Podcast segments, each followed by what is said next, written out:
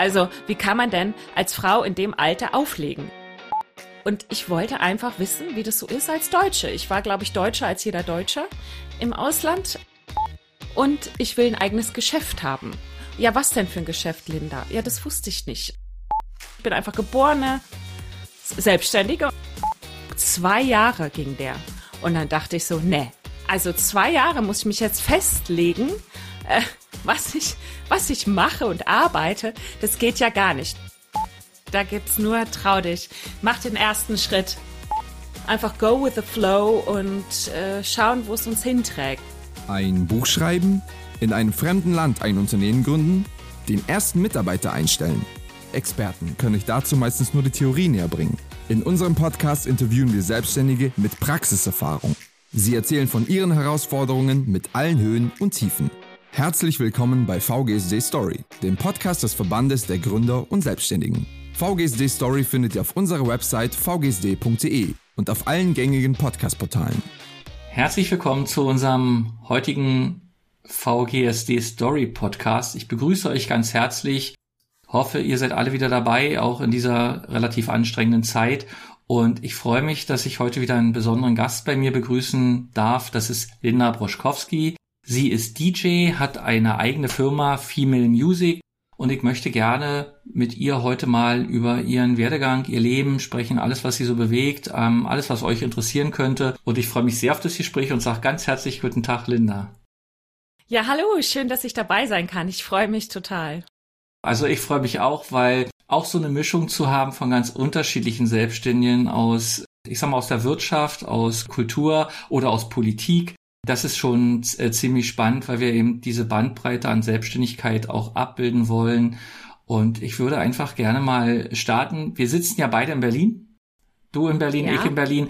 Allerdings sind wir online zusammengeschaltet. Wir hatten heute auch schon das ein oder andere technische Problem zu lösen. Auch das gehört dazu. Aber wir sind jetzt zusammen und ich würde gerne mal wissen, wie es dir aktuell so geht. Mir geht's blendend, äh, sobald das Wetter wieder in den Frühling reinrutscht. Aber ansonsten die Magnolien haben geblüht. Ich habe meine ersten Gigs wieder gehabt. Ich war in Hamburg auf einem geilen Geburtstagsparty am Hafen. Gestern habe ich bei Sturm und Hagel aufgelegt im Vivantes Krankenhaus. Das war sehr aufregend.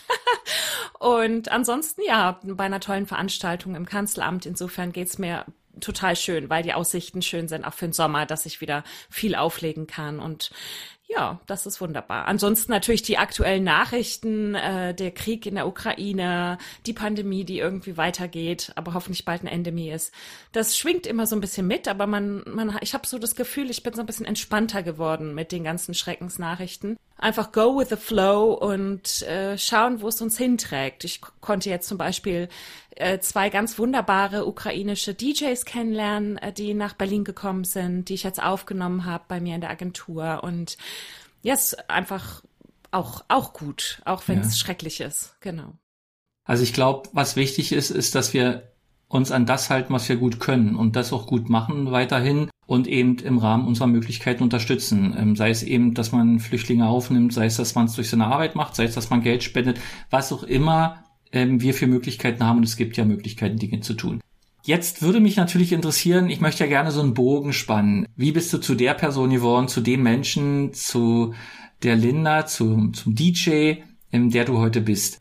Lass uns mal vorne anfangen. Du hast äh, irgendwann deine Schule gemacht, du bist irgendwo geboren, du bist irgendwo groß geworden. Ich weiß ähm, aus deinem Lebenslauf oder deiner Webseite, dass du Mitte der 90er Jahre nach Berlin zurückgekommen bist. Aber wer warst du vorher?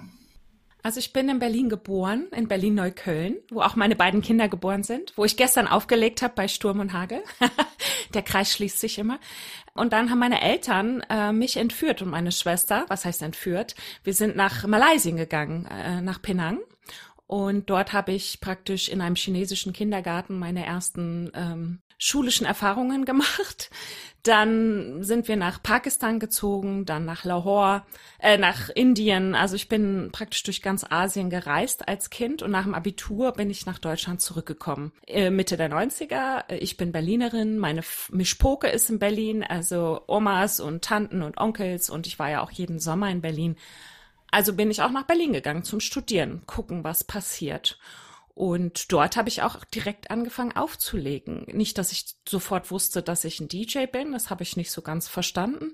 Wir haben Partys gemacht in der WG, ich habe immer die Musik bestimmt und irgendwann stand Andreas, äh, ein Toningenieur vor mir und meinte, Linda, du bist DJ. Und ich war dann so, okay, ich bin DJ. Und so fing das Ganze an. Das heißt, du hast dich aber schon immer für Musik interessiert und es war schon immer sozusagen eine Leidenschaft von dir, ja? Genau, es gibt ja Musiker und Menschen, die sich für Musik interessieren, Musiknerds. Mir, für mich war immer nur am wichtigsten, welche Musik spielt man, damit man am besten tanzen kann. Ja. Also mich hat es schon immer genervt, wenn man genau den falschen Song zur falschen Zeit gespielt hat. Also war ich immer die, die nervige kleine äh, Linda, die irgendwie immer zur Anlage gelatscht ist und immer einen anderen Song ausgewählt hat, gesagt mhm. hat, nee, der passt jetzt besser. Mhm. Also ich tanze einfach gerne. Ich glaube, vielleicht ist es das. Ich tanze gerne und ich will bestimmte Musik hören zum Tanzen. Cool. Mhm. Was hat dich bewogen, nach Berlin zurückzukommen in den 90er Jahren? Ich bin ja nun international groß geworden. Ich habe bis zur siebten Klasse kaum Deutsch gesprochen, natürlich mit meinen Eltern, aber äh, schlecht äh, wie recht. Da habe ich das erste Mal deutsche Grammatik gehabt in der siebten Klasse. Und ich wollte einfach wissen, wie das so ist als Deutsche. Ich war, glaube ich, deutscher als jeder Deutscher im Ausland, äh, okay. äh, weil man, man sucht ja seine Identität und dann weiß man, ja, ich bin ja aus Berlin, ne? Und ich bin Deutsche und ich bin groß und blond und ähm, keine Ahnung. Ich wollte einfach nach Deutschland kommen und rausfinden, was das so bedeutet, Deutsche zu sein. Und dann habe ich erst gemerkt, dass mich alle ganz seltsam finden. Und ich halt überhaupt nicht deutsch bin und den größten Kulturschock meines Lebens überhaupt erlebt habe, weil ich nichts verstanden habe. Also äh, um was geht's, welche Musik hört man, welche Klamotten trägt man. Also ich war bunt von oben bis unten und ähm, ja, damals trug man schwarz, ja. Warum haben dich denn die Leute seltsam gefunden? Von deinen Ansichten her, von deinem Musikgeschmack oder naja, man, man connectet ja immer auf so einem gewissen Level, dass man sagt, da bin ich zur Schule gegangen und ich war äh, dann an der Uni und sagen wir mal so, es war schlimmer in Mannheim. Ich habe meinen ersten Start in Mannheim gemacht, weil meine Eltern im Odenwald ein Haus hatten. Dann dachte ich, probiere es mal da. Mhm. Das hat dort halt gar nicht funktioniert. Also da waren halt viele Menschen aus, äh, aus, aus dem Odenwald an der Uni in, in Mannheim und die haben mich so gar nicht verstanden. In Berlin ging es dann schon ein bisschen besser. Ja, was fanden die komisch? Ja, ich, ich, ich fand es, glaube ich, komisch. Man nennt das ja Kulturschock. Mhm. Also ich, ich bin halt ganz seltsam aufgewachsen, äh, im Gegensatz zu an, allen anderen hier. Und ähm, es war noch nicht so divers in Deutsch in Berlin, als ja. ich nach Berlin gekommen bin in den 90ern. Ne? Es war zwar verrückt, aber divers, ja, kann man, kann man drüber diskutieren, das stimmt schon. Ja, und schon gerade als Frau in, in so einer, in so einem Metier, das heißt, du hast in Berlin dann ein Studium angefangen oder hast du einen Beruf erlernt oder äh, es mu muss ja ein Ziel gegeben haben oder wahrscheinlich ein Ziel gegeben haben, dass du nach Berlin zurückgekommen bist dann, ja? Ich hatte eigentlich gar kein Ziel. Ich setze mir auch nicht so viele Ziele häufig. Ich erlebe das Leben gerne. Ich äh, wollte studieren. Ich war die erste in der Familie, also auch der erweiterten Familie, äh, Tanten, Onkels, Cousins, Cousinen, die studiert hat und auch die Möglichkeit hatte. Ich hatte ein sehr gutes Abitur. Ich war der mega Streber in der Schule und deswegen dachte ich, ich muss jetzt unbedingt äh, studieren. Und dann wusste ich überhaupt nicht was, aber ich habe gemerkt, äh, Geisteswissenschaften und Sozialwissenschaften sind super spannend in den Ansätzen. Ich habe einfach das sehr genossen zu denken und Literatur zu lesen und habe halt einfach mal angefangen zu studieren. Und so ähm, habe ich mich fortbewegt. Ich habe sehr viel zum Thema Filmen gemacht. Ich habe dann letzten Endes Abschluss gemacht in Publizistik und Kommunikationswissenschaften und Literatur- und Kulturwissenschaften. Und ja, das, das ist auch kein Beruf, ne? Also äh, ein Abschluss. Ein Abschluss, ja. Magisterabschluss, Masterabschluss, wie man es heute nennt. Und dort hatte ich dann noch kurz überlegt, ob ich weiterbleibe an der Uni, weil ich habe auch an der Uni gearbeitet. Ich habe ja schon erzählt, ich war ein bisschen Streber, also ich habe gerne gelernt. Und dann habe ich aber gemerkt, nee, also jetzt muss ich da mal raus in die Welt und irgendwie äh, erleben, um was es da geht, mhm. wenn man. Und dann habe ich den Film erstmal für mich entdeckt und das war auch meine erste Sache, die ich so auch als Freiberuflerin dann angefangen habe zu machen. Wobei es nicht ganz stimmt, weil während des Studiums habe ich ja schon an der Uni gearbeitet und da kann ich ganz gut was zum Selbstständigsein und warum ich einfach die geborene Selbstständige bin sagen, weil ich mir wurde an der Uni ein Job angeboten an, an meiner Fakultät von meinem Professor Und der hat mir dann einen Vertrag vorgelegt und ich habe mir den angeguckt. Zwei Jahre ging der. Mhm. Und dann dachte ich so, nee, also zwei Jahre muss ich mich jetzt festlegen, äh, was ich, was ich mache ja. und arbeite. Das geht ja gar nicht. Nun gut, da war ich Mitte 20, ne?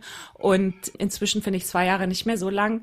Aber das, das war wirklich ein Riesenkampf, mich so zu committen ja. zu einem Vertrag und einem Arbeitgeber. Ich, ich liebe es, Projekte zu machen. Ich liebe es, mich zu committen für ein Projekt, aber so eine Arbeitsstelle, die dann so vor sich hin tüdelt, äh, das, das mag ich gar nicht. Und ja, und mein, um nochmal zurückzugehen, ähm, weil ich gesagt habe, ich bin gefühlt geboren selbstständig, so wie ich gefühlt geboren Vegetarierin bin. Ich bin nämlich nicht militant vegetarisch, sondern ich, ich habe das Gefühl, ich bin einfach geborene Selbstständige und ja. genauso geborene Vegetarierin. Also es ist gar keine politische Meinung dazu oder so, sondern einfach nur mit zwölf weiß ich noch, wurde ich gefragt, was ich denn nun werden will. Und da habe ich geantwortet, ich will Kinder haben, also ich will eine Mutter werden. Ja.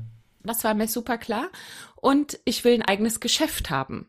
Ja, was denn für ein Geschäft, Linda? Ja, das wusste ich nicht. Also das ging mir gar nicht darum, dass ich jetzt ein Fashion-Label habe oder ein äh, Edeka oder irgendwas, sondern ich, ich habe mit zwölf praktisch ausgedrückt, ich will selbstständig sein. Ich will ein Geschäft haben.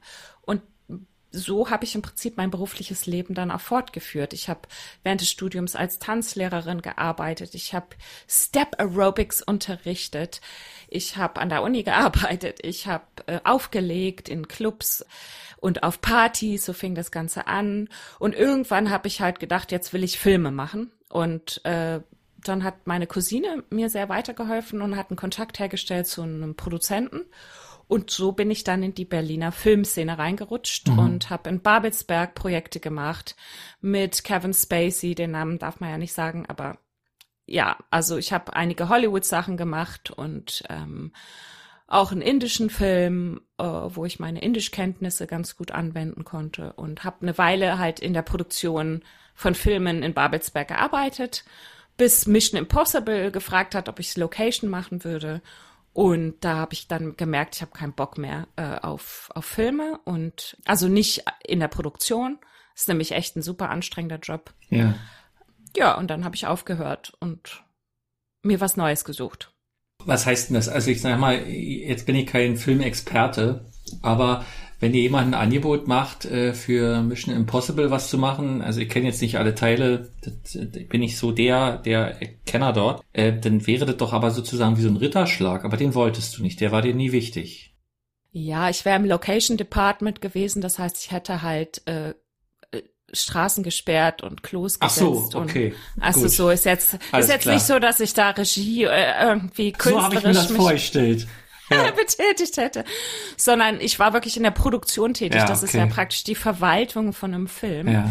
Und da habe ich einfach wahnsinnig viel gelernt, nämlich schnell viel zu arbeiten, alles möglich zu machen, weil beim Film sagt man, geht nicht, gibt's nicht das heißt, alles ist möglich. Alles muss möglich sein. Mhm. Jede Straße ist sperrbar. Man muss nur den richtigen Dreh finden, mhm. wie man das macht.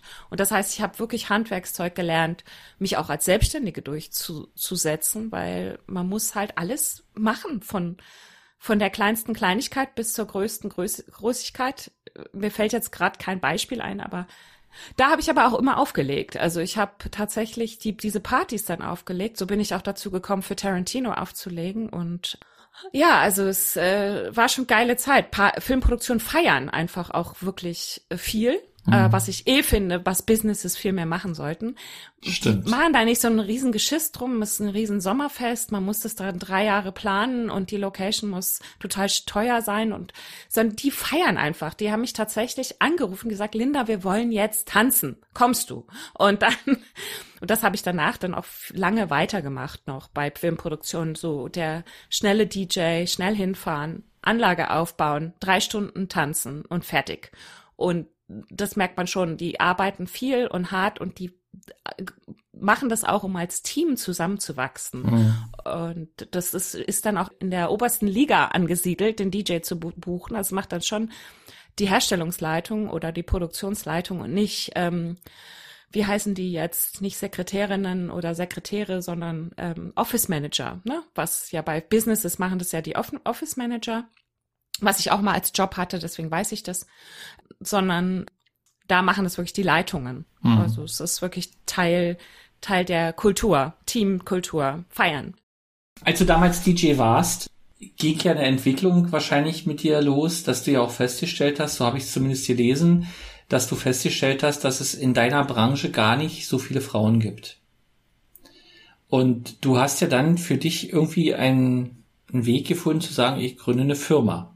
Was ja also per se äh, schon eine Herausforderung ist, äh, weil man ja auch eine Verantwortung übernimmt. Ähm, Im Zweifelsfall für sich, für die Firma, für alle Leute, mit denen man zusammenarbeitet, als Geschäftspartnerin oder sogar eben als Unternehmerin, die Mitarbeiter und Mitarbeiterinnen beschäftigt, ja.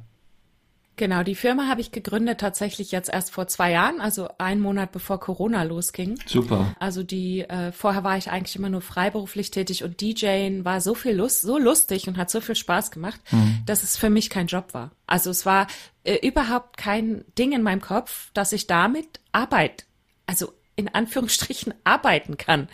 Ich habe das einfach immer gemacht. Das war nie bewusst. Es, und in den 90ern ist mir nicht bewusst aufgefallen, dass so wenig Frauen sind. Ja. Besonders aufgefallen ist es mir, als ähm, Marusha also bekannt wurde. Die war meine Heldin natürlich, äh, auch der Love Parade. Ja. Aber da wurde es mir bewusst, weil dann alle anfingen zu lästern. Mensch, jetzt hat sie einen Hit gemacht mit ihrem Somewhere of the Rainbow und die macht jetzt Techno kaputt. Und habe ich auch gedacht, na, ist es, wenn das jetzt ein Typ gemacht hätte, wäre das dann auch so viel Geläster gewesen. Aber das war so das Einzige, ähm, was mir so aufgefallen ist. So richtig damit beschäftigt, dass das ein Gender-Problem ist, habe ich mich erst jetzt vor zwei, drei Jahren, weil erstens ich so viele Anfragen hatte, da habe ich nämlich, ich habe nämlich zwischendurch mal wirklich zwei Jahre fest oder ja, fast knapp drei Jahre fest angestellt gearbeitet, weil ich mich getrennt habe von meinem Mann und dachte, ich muss jetzt was Sicheres machen mhm. und äh, habe mich anstellen lassen. Erst als Office Managerin, dann habe ich in hier, wie heißt es, uh, Human Relations, HR gearbeitet.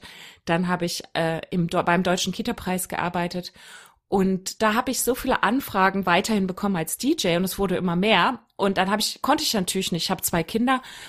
Da habe ich gedacht, nee, das kann ich jetzt nicht alles machen. Ne? Da brauche ich jetzt andere. Ja, aber Linda, wir wollen dich buchen oder eine andere Frau. Und dann ha habe ich mal angefangen zu suchen. Andere Frauen, die so Musik machen wie ich, halt so ja. durcheinander, alles Mögliche. Und nicht nur Techno. Und dann habe ich ähm, gemerkt, die finde ich gar nicht so einfach. Ähm, die kann ich kaum vermitteln. Und da kam die Idee, dass man Frauen mehr vermitteln muss. Und ich war ehrlich gesagt schockiert. Ich dachte, so seit den 90ern muss doch da was passiert sein. Aber habe dann erst gemerkt, dass nicht so viel passiert ist. Und dann habe ich gedacht, da muss ich mich doch mit beschäftigen, so wie viele Dinge, die ich jetzt, glaube ich, beschrieben habe in meinem Leben. Ich stoße halt auf Dinge und dann interessiert mich das so wahnsinnig, dass ich mich vertiefe und so habe ich mich vertieft in dieses Thema Gender und ähm, Diversität und DJing und was das alles bedeutet. Und genau das bringe ich zum Ausdruck auch mit meiner Agentur und das war auch die große Beschäftigung während der Pandemiezeit. Lasse ich mich wieder fest anstellen und mache wieder was anderes oder schlage ich mich jetzt bei diesem Thema durch? Mhm. Und ich habe gemerkt, ich will auf keinen Fall zurück in die Anstellung gehen die vermeintliche Sicherheit hat mich echt, also ich konnte, es war einfach nicht meins. Ich kann, ich kann so nicht arbeiten in einem Büro die ganze Zeit. Ich bin, weiß ich nicht, ist ja auch wurscht, was ich bin. Auf jeden Fall hat es für mich nicht funktioniert und ich habe dann praktisch virtuelle Partys gemacht und mich mehr mit weiblichen DJs beschäftigt und mit ihnen gesprochen, Interviews geführt und jetzt halt angefangen, ein Buch zu schreiben darüber. Mhm. Oh, da bin ich jetzt schon gespannt. Also du hast zwei, zwei Dinge gesagt, auf die ich gerne eingehen möchte. Das eine ist, ich glaube, etwas, was Selbstständige auszeichnet, ist eben in Situationen Entscheidungen zu treffen. So wie du die Entscheidung getroffen hast, für mich ist es momentan der vermeintlich bessere Weg, mich anstellen zu lassen, weil ich eine bestimmte Sicherheit brauche. Ich brauche Geld, du hast Kinder etc. Und das aber nicht als als für immer gegeben anzusetzen, sondern eben ähm, also auch immer abzuwägen, wie lange kann ich das machen, wie lange brauche ich das überhaupt, um eine gewisse finanzielle Sicherheit zu haben. Und ich glaube, das ist ein ganz großer Unterschied. Und ähm, ganz oft ist es ja so, diese, dieses Sicherheitsdenken, diese, diese Angst, Entscheidungen zu treffen und es könnte eben auch schiefgehen. Das ist etwas, was Selbstständige in ganz vielen Fällen nicht haben, weil die sagen, ich mache das so lange, wie ich Geld brauche, um, um zu überleben und vielleicht auch um mein, mein, mein Beruf irgendwie weiter ausüben zu können. Und dann triffst du halt die Entscheidung wieder, ähm, Selbstständigkeit ist das, was für mich wichtig ist. Das ist das eine. Also das glaube ich, das ist etwas, was ich immer wieder auch in unseren Gesprächen, in meinen Gesprächen höre. Also dieses Abwägen, was ist notwendig, was ist nicht notwendig. Nicht das verhaftet sein. Ich bin jetzt selbstständig und jetzt bin ich selbstständig und im Zweifelsfall gehe ich halt baden sondern eben den Weg zu finden. Ja, ich gebe dir recht und ich glaube, die Begriffe, die für mich das am besten beschreiben, sind Selbstbestimmung, also selbstbestimmtes Leben, wirklich selbstbestimmt seinen Weg zu äh, bestimmen. blöd, wie ich das jetzt ausdrücke, und Freiheit, also die Freiheit zu haben, mhm. zu entscheiden. Mhm. Aber ja, ich gebe dir recht, überhaupt zu entscheiden. Also genau. ich sehe das auch bei vielen Freundinnen oder äh, Be Bekannten, dass diese Entscheidungsfreudigkeit, man hängt einfach in irgendwas drin und bleibt da drin hängen genau. und hinterfragt es auch gar genau. nicht mehr. Ne? Ja, man verschenkt im Endeffekt auch das, was man wirklich gut kann, weil man eben vermeintlich glaubt, und du hast ja gesagt, diese vermeintliche Sicherheit in der Festanstellung. Klar, kriege ich jeden Monat möglicherweise das gleiche Geld, ich kann damit planen, aber ich hänge eben auch fest und im Zweifel nutze ich nicht das, was ich wirklich gut kann. Weil halt in so einem Unternehmen ist es eben so, früh gehst du hin, dann wirst du angestellt und das habe ich aus dem Film, ist nicht, nicht, nicht Zitat von mir und abends gehst du raus und wirst wieder abgestellt. Und ähm, ich glaube, das ist so. Und ein zweiter Punkt, der mir sehr wichtig ist, auf den ich gerne eingehen möchte, ähm, Linda, jetzt hast du einen Beruf, der hört sich nicht familienfreundlich an. Wenn ich das so sagen darf, weil du bist DJ. Und egal, ob du virtuell auflegst oder live auflegst, im Normalfall oder in vielen Fällen, in meiner Vorstellung, ist es nicht vormittags oder nicht am frühen Nachmittag, sondern das ist irgendwie nach Feierabend oder abends. Wie kriegst du das mit deinen Kindern in den Griff? Und noch dazu, wo du sagst, du ähm, hast dich von deinem Partner getrennt, oder von deinem Mann getrennt, ähm, was ja dann nochmal ein zusätzlicher Punkt ist, der also auch zu einer Belastung führt. Ja, man könnte das jetzt alles problematisieren, aber ich sag eigentlich immer, ähm, DJing passt fast besser zu meinen Kindern als andere Jobs, weil da bin ich ja nun wirklich die ganze Zeit im Büro, wenn die wach sind und kreativ sind. So, als sie kleiner waren. Jetzt sind ja. sie schon Teenager. Das heißt, äh, das ist nochmal was anderes, aber ich gehe nochmal zurück ein paar Jahre, wo die mich noch mehr brauchten. Und ja, es gibt immer einen Partner, ne? Also äh, der Papa ist ja da. Ich, mhm. äh, der hat die Kinder, wir teilen uns die Betreuung. Okay. Komplett zur Hälfte im Wechselmodell. Das ist wichtig für die Kinder, das ist wichtig für mich auch, dass ich mich entwickeln kann und auch meine Freiheiten habe. Und es geht, also klar war ich sehr oft unausgeschlafen früher, aber ich hatte ja vorher auch viel mehr so Tagesjobs. Also ich ja. habe ja äh, als Filmemacherin mich äh, selbstständig gemacht und war freiberuflich tätig, bevor ich diese Agentur als DJ gegründet habe. Das heißt, das DJing war ja auch mehr, als die kleiner waren, so ab und an. Es war ja jetzt nicht jedes Wochenende. Und ich muss sagen, wir wollten ja auch ein bisschen über darüber sprechen, über das Scheitern. Ne? Also als ich mich von meinem Mann getrennt habe oder wir diese Entscheidung gemeinsam getroffen haben, dass wir uns trennen, weil wir unglücklich sind zusammen. Äh, hier geht's wieder um Entscheidungen treffen. Und wir, wir sind eigentlich nicht mehr, ne, passen nicht mehr und das passt alles nicht und wir wollen aber glücklich sein. Ging es mir natürlich schlecht. Es war anstrengende Zeit. Ich war auch, hatte auch eine Depression, war auch in Therapie und das DJing hat mir tatsächlich Kraft gegeben. Das heißt, ich war auch mit den Kindern unterwegs, weil das darum ging es ja, wie vereinbare ich das mit, mit, mit Familie. Äh, ich glaube, wir haben da einfach so Bilder im Kopf. Alles, was mich glücklich macht und gerade wenn man depressiv ist, ist man ja so antriebslos und, und das ist nicht, das ist keine schöne Krankheit. Ja. Dann dann braucht man ja auch diese Pick-me-ups und dieses Auflegen, die Musik machen, dieser Erfolg, den ich dann hatte, hat mir tatsächlich so viel Kraft gegeben, dass ich dann am nächsten Tag auch viel lustiger war mit den Kindern. Mhm. Also was mhm. ich sonst vielleicht gar nicht so hingekriegt hätte. Und das hat mich so über die Zeit getragen. Das heißt, man muss immer abwägen, die positiven und negativen Seiten. Klar bin ich mal unausgeschlafen, klar muss ich dann mal abends weg und gerade als die Kinder klein waren, fanden sie es dann auch nicht immer super, ne, wenn Papa da war.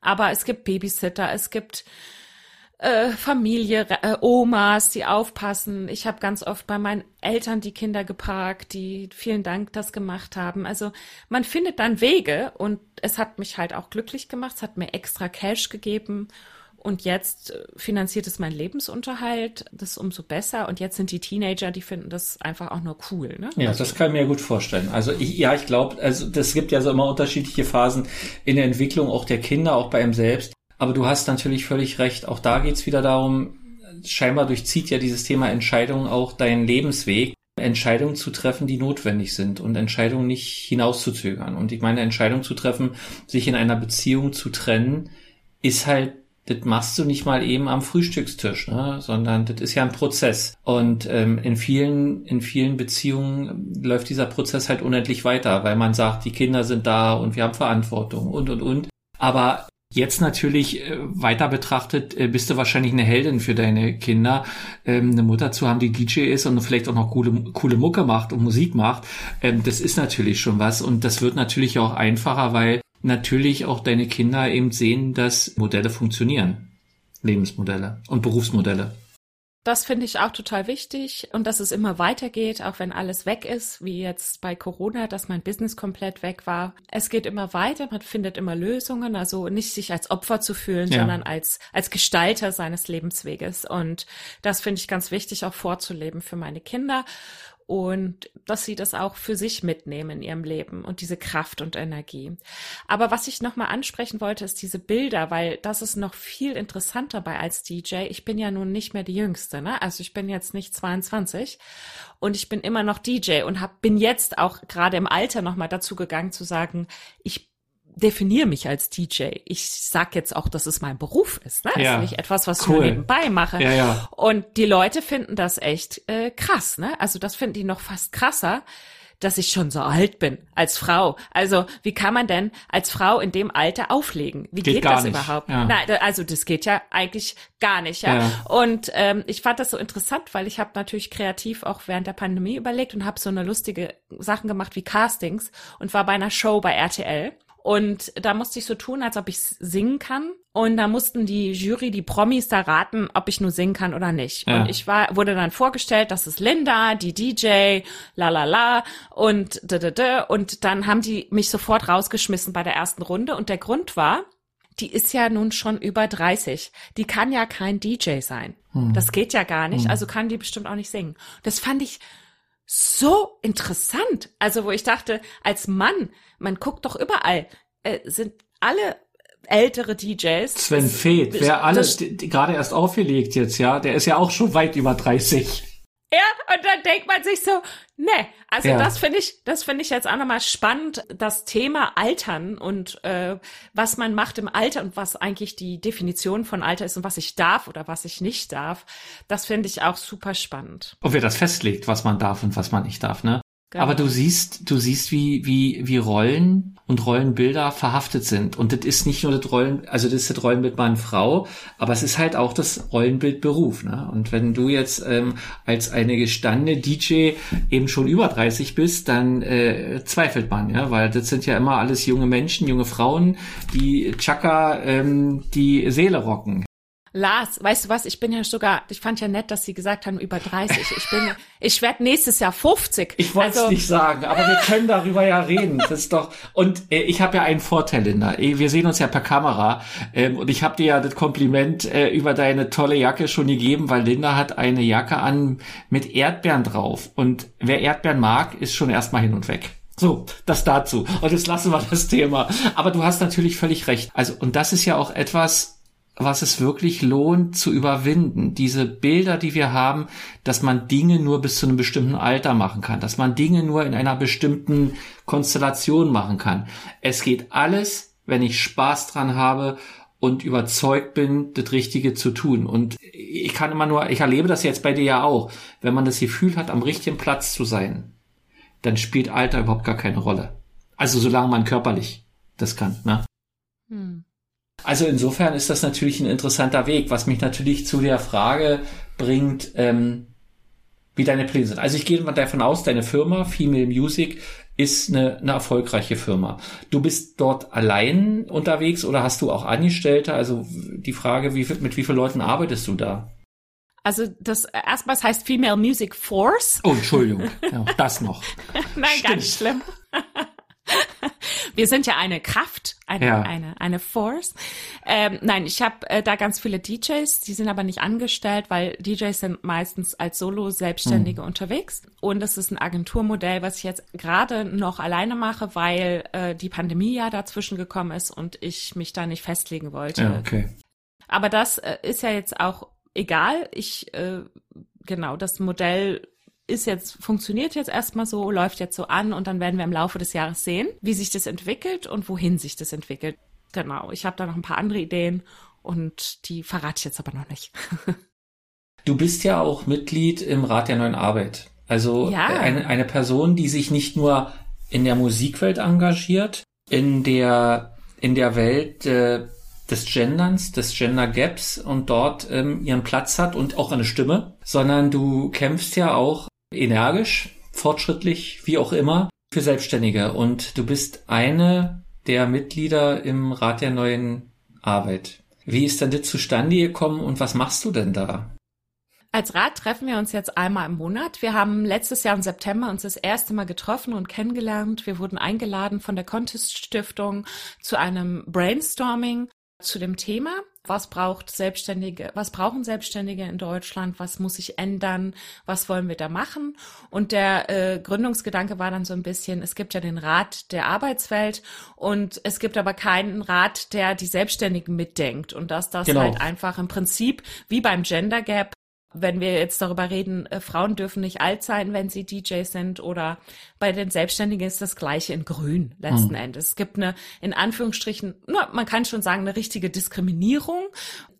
Ob es nun darum geht, dass wir alles selber tragen und trotzdem Steuern zahlen äh, in, zur großen Gänze. Also in jedem Bereich kann man halt ähm, schauen, dass Selbstständige nicht mitgedacht werden in unserer Gesellschaft. Jetzt, jetzt kann ich natürlich jetzt die ganze Zeit darüber nur meckern und mich ähm, aufregen, aber das bin dann nicht ich, sondern ich möchte auch was gestalten. Also mir geht's immer darum, dass ich was gestalten kann in dem Rahmen, wie ich es gestalten kann. So ob es jetzt bei dem Ukraine-Krieg ist, der mich erstmal hilflos hat fühlen lassen ähm, und ich jetzt die Möglichkeit habe, ukrainischen DJs äh, weiterzuhelfen in Berlin und zu unterstützen, ist es genauso bei Selbstständigen. Also als das Problem an mich rangetragen wurde, habe ich gemerkt, das ist wie bei weiblichen DJs. Das ist man, man muss das, das mehr kommunizieren und sich mehr klar machen.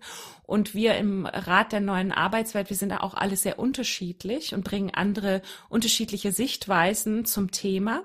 Und ich bin so ein bisschen mehr die Künstlerin, hm. die das so künstlerisch äh, sieht und äh, auch eine andere Zielgruppe anspricht, ne? ja. als, als Menschen, die die andere selbstständige Arbeit machen. Wir sind ja eine große Gruppe, wir Selbstständigen. Ähm, aber wie du so schön Mehrere sagst, du, du, sprichst ja mit vielen Selbstständigen, irgendwie haben wir auch was sehr Verbindendes. Ne? Das stimmt. Diese, diese Entscheidungsfreudigkeit, die Freiheit, äh, die Selbstbestimmung, die Gestaltungs, äh, der Gestaltungswille, vielleicht auch das Positive. Ähm, an uns und genau, deswegen bin ich dabei, um dort halt im Rahmen meiner Möglichkeiten zu kommunizieren und zu gestalten. Mhm. Und ja, wir legen jetzt halt los mit unseren ersten Projekten und dann, ich hoffe einfach, dass auch viele andere Selbstständige sich dann uns anschließen, mit uns kommunizieren und uns auch so ein bisschen guiden und sagen, was, was sie brauchen, was wichtig ist, wo ja. man eine Stimme braucht. Ja. Genau. Also die Stimme der, die Stimme der Selbstständigen ist ja auch der Antritt, also A, warum machen wir den Podcast für den Verband der Gründer und Selbstständigen? Andreas Lutz ist ja auch mit in dem Rat, also als Vorsitzender unseres Verbandes der neuen Arbeit. Und ähm, es ist schon ein Unding, dass man im Rat der Arbeit, die ja damals, der damals durch Hubertus Heil, wenn ich jetzt nicht irre, ins Leben gerufen wurde, kein einziger Selbstständiger dabei sind. Und wir sind halt eine Berufsgruppe, ohne die die Wirtschaft nicht funktioniert. Man muss das nicht schönreden, man muss sich da auch nicht auf die Schulter kloppen, es ist halt einfach so. Ohne Selbstständige würde dieses Land nicht funktionieren. Und diese Ungerechtigkeit, die kriegst du eigentlich erst dann mit, wenn du selbstständig bist. Weil ich war auch, äh, also ich persönlich war ja über 35 Jahre fest angestellt, bevor ich mich selbstständig gemacht habe. Und das ist mir nie bewusst geworden. Mir ist das erst bewusst geworden, als ich mich selbstständig gemacht habe und plötzlich festgestellt habe, ich zahle 1000 Euro Krankenkasse, weil ich den Arbeitgeberanteil mitzahle. Und ich verdiene das alles alleine als Solo-Selbstständiger. Und, und, und. Dann gab's die Verringerung der Beiträge etc. Also da ist so viel zu tun. Und was ich eben glaube, was auch wichtig ist, das ist einmal diese Richtung Politik, aber es ist auch dieses Verständnis untereinander, weil wenn du mit Angestellten sprichst, also auch in meinem Bekanntenkreis gibt es ja ganz viele und in deinem Bekanntenkreis wird es auch Leute geben, die angestellt sind, dieses Verstehen, dass Selbstständigkeit anders funktioniert. Ne, wenn du sagst, ich kriege für meinen Gig, keine Ahnung, 1000 Euro, 2000 Euro am Abend, dann sagen die alle, wow, du hast 2000 Euro verdient. Und dann sagst du, stopp, das sind Umsatz. Da gehen Steuern ab, da gehen Krankenkasse ab, Altersvorsorge, alles. Und dieses Verständnis, das wird halt überhaupt nicht gefördert. Und ich glaube, da habt ihr oder wir ähm, ein, eine große Aufgabe, das irgendwie zu nivellieren und auch ein gegenseitiges Verständnis zu, zu erzeugen, dass man nicht gegeneinander arbeitet, sondern dass das eine richtig ist und das andere ist auch richtig. Ja. Ähm, und das finde ich natürlich toll, ja. Ja, beides ist eine Option. Genau. Das wird ja auch gar nicht vorgelebt, genau wie du beschreibst. Genau. Und ja. Mhm. Jetzt musst du natürlich mir nichts erzählen über das, was du noch alles vorhast, aber hast du denn irgend, also du hast ja gesagt, du denkst gar nicht so weit, aber hast du Träume, was du noch erreichen möchtest, ohne jetzt irgendwie was zu verraten? Oh, Träume. Ja, ich habe viele Träume. Ist ja nun immer die Frage, was man davon umsetzt. Also Ja. ich, ich, in ganz naher Zukunft äh, starte ich jetzt gerade eine Party. Das war schon immer ein Traum von mir, den ich gerade umsetze. Die wird so ein bisschen sein wie in den 90ern, weil ich werde sie nicht ankündigen auf Social Media. Oh, Äh, nur wenn man im, also hier mache ich es jetzt gerade, aber äh, man muss Teil des der der Crowd sein äh, und wissen, wann es stattfindet und wo. Und da kann man sich halt auf eine Gästeliste eintragen, aber der Link ist sozusagen, der wird nur noch gehandhabt über Connections. ah, cool. Ich wollte das einfach mal ausprobieren, Ja. ob man ohne Social Media auch eine andere Art von Community Hm. und das geht vielleicht in die Richtung dessen, was ich mir wünsche. Also mit Partys und Musik und Tanzen, äh, das noch mehr zu erforschen, wofür wir das eigentlich brauchen, in, auch in der Arbeitswelt, auch in unserer, äh, dass wir als Gemeinschaften zusammenwachsen, als Teams, da halt mehr zu machen. Das finde ich ganz spannend. Und ja, mein Buch zu, fertig zu schreiben jetzt. Also ich muss sagen, ich bin nicht die große Schriftstellerin. Es fällt mir unglaublich schwer zu schreiben. Ich habe tatsächlich auch zwei Agentinnen, die hinter mir stehen und das ganz toll finden, das Thema, und schon geduldig warten, dass ich endlich was fertig schreibe. Aber das möchte ich dieses Jahr auf jeden Fall schaffen. Und wenn ich das geschafft habe, dann hoffe ich, dann bin ich frei, ein nächstes Projekt zu mir auszudenken. Ja, Buchschreiben ist ja schon ein Projekt, ja. Bin ich gespannt. Vielleicht eine letzte Frage, die, die wichtig ist. Jetzt bist du ja vielleicht für viele Menschen, die dich kennen, die dich erleben, in deinen Sessions, in deiner Arbeit, auch im Rat der neuen Arbeitswelt, vielleicht sowas wie ein Vorbild. Ich will gar nicht das Wort Idol nehmen, aber doch ein Vorbild. Zu sagen, guck mal, es gibt Lebensentwürfe, die entsprechen nicht der klassischen Norm, wie wir sie vermuten, dass sie richtig ist. Wenn du jetzt Leute um dich herum hast, die vielleicht mit dem Gedanken spielen, könnte es für mich auch ein Weg sein, mich aus einem angestellten Leben in ein selbstständigen Leben zu entwickeln, wie auch immer, oder es auszuprobieren. Ich will jetzt nicht sagen, der Tipp des Tages, ne? aber wie würdest du mit so Leuten arbeiten? Was würdest du denen empfehlen, was gut wäre, um ein Gefühl dafür zu bekommen oder um eine Entscheidung treffen zu können? Also Menschen, die schon überlegen, ob sie selbstständig sich machen. Ja, also ich will keinen überzeugen. Also das ist, ich glaube, das ist gar nicht der richtige Weg zu sagen, du musst jetzt Selbstständigkeit ist das einzig wahre, weil es ist auch eine innere Haltung, die du nicht von heute auf morgen bekommst. Aber wenn es Leute gibt, die sagen, ich bin nicht zufrieden mit dem, was ich tue und ich habe so viele Ideen, aber ich traue mich nicht. Ja, da Beispiel. geht's, da gibt's nur trau dich. Mach den ersten Schritt. Also Ja. man darf einfach das trau, das, das, man hat doch immer Angst. Entschuldigung. Also Ja, Schiss, äh, Respekt äh, vor jeder Sache, die man macht. Ich habe nur gelernt in meinem langen Leben bisher, dass alles, was ich mache, was mir extreme Angst macht, mich also praktisch aus meiner Komfortzone rausnimmt, komplett aus meiner Mhm. Komfortzone, war immer eine gute Entscheidung. Auch wenn es total gegen die Wand gefahren ist und schief gegangen ist und es ätzend war in dem Moment, bin ich immer als Mensch so gewachsen an Er- Erfahrung. Und wir haben nur ein Leben. Ja, So. das stimmt.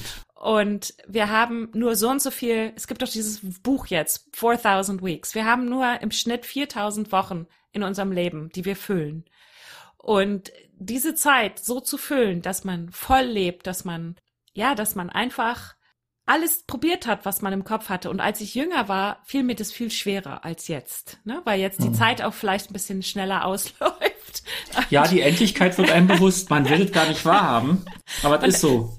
Und ich habe das Gefühl, jetzt muss ich aber wirklich dranbleiben, mein, ja. mein Kram zu machen. Das heißt, wenn man sich nicht traut, weil man Schiss hat, dann ist es, dann ist man genau an der richtigen Stelle, es einfach zu machen. Weil ja. vor dem, vor, vor dem man Schiss hat, da muss man eigentlich hin. Was soll ich dazu sagen? Ich stimme dir zu 100 Prozent zu, genau. Und, und, dazu werden wir eben nicht erzogen, ähm, Risiko zu, zu tragen, Risiko zu tun, also ins Risiko zu gehen. Aber ich kriege Dinge halt nur raus, wenn ich es ausprobiere. Und wenn man es langsam macht, genau. also klein, äh, so, genau. also man so kleine Schritte runterbricht, ja. Dass man äh, in ganz kleinen Schritten vorgeht. Aber so viel Zeit wird verschwendet und ich habe so viel Zeit in meinem Leben auch schon verschwendet, äh, nur weil ich äh, mich nicht getraut habe, was zu machen. Also ich frage mich auch, warum habe ich mich nicht schon eher selbstständig gemacht? Das ist alles müßig. Ja, es ist ja nicht so, dass das eine vertane Zeit war, aber man hätte Dinge schon anders machen können. Aber das shit happens. Das ist so. Hätte, ja. hätte, Fahrradkette, genau, wa? Genau, genau. Und jetzt geht der Blick nach vorne. Also sich zu verwirklichen und ähm, das zu leben, was man wirklich gut kann, hat Auswirkungen auf andere, weil andere Menschen das spüren. Das ist ja nicht so, wir leben ja nicht in der Blase, ja. Linda, ich sage ganz herzlich Danke.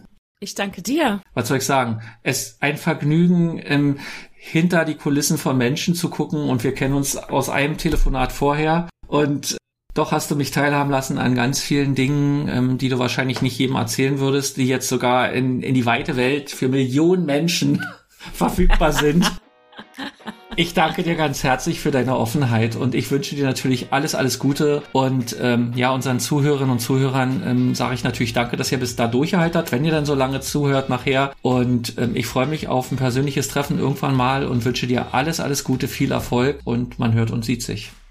Vielen, vielen Dank, Lars. Und ja. Danke. Tschüss, bis bald. Bis bald. Macht's gut. Tschüss. Tschüss. VGSD Story findet ihr auf unserer Website vgsd.de und auf allen gängigen Podcast-Portalen.